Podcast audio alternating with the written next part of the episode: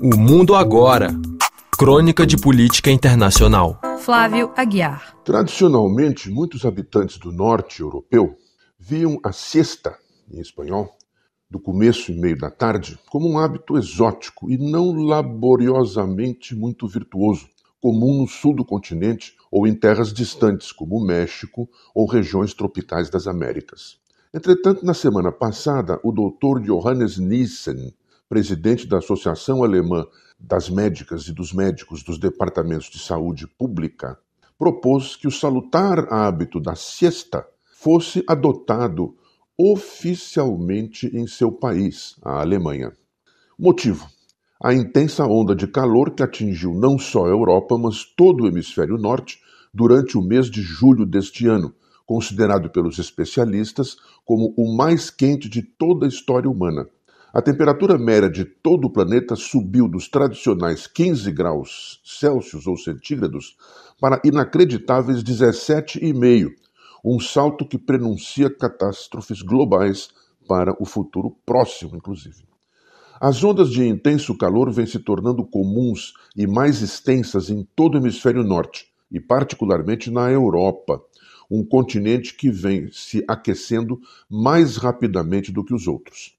As explicações reúnem elementos muito diversos, desde o crescimento das manchas urbanas por regiões antes rurais até a permanência de uma corrente de vento do Atlântico para o continente a muitos quilômetros de altura, que facilita a existência de bolhas de ar quente na superfície terrestre. Mas, e sob todos esses elementos, paira sempre a atividade humana, industriando o aquecimento global. Oficialmente, a temperatura mais alta registrada na Europa aconteceu na Sicília, em 2021, 48,8 graus Celsius.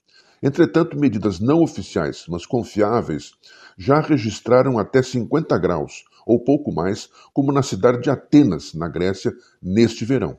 O calor excessivo tem castigado mais o sul do continente, Portugal, Espanha, sul da França, Itália, Grécia e o mar Mediterrâneo.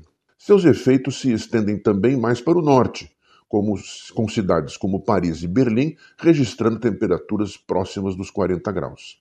E o fenômeno é mundial. Da costa oeste dos Estados Unidos às planícies centrais da Ásia proliferam as ondas de calor que duram semanas a fio. A cidade de Phoenix, no estado do Arizona, nos Estados Unidos, registrou a inacreditável temperatura mínima, repito, mínima, de 36 graus durante uma das madrugadas deste mês. Segundo especialistas médicos, o calor excessivo pode ter efeitos devastadores sobre o corpo humano, provocando desidratação, ataques cardíacos, doenças nos rins e outras cardiovasculares, além da privação do sono, caso as altas temperaturas se prolonguem durante a noite. O verão europeu, com dias muito longos e noites muito curtas, potencia tais efeitos.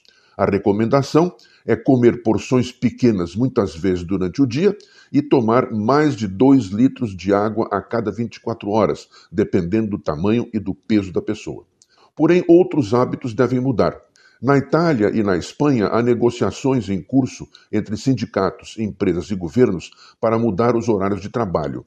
Na Itália, algumas empresas da construção civil já trabalham desde as 6 horas da manhã até as 2 da tarde. Na Espanha e na Grécia, a siesta é definida oficialmente com os estabelecimentos comerciais e até escritórios fechando de duas a três horas durante a tarde.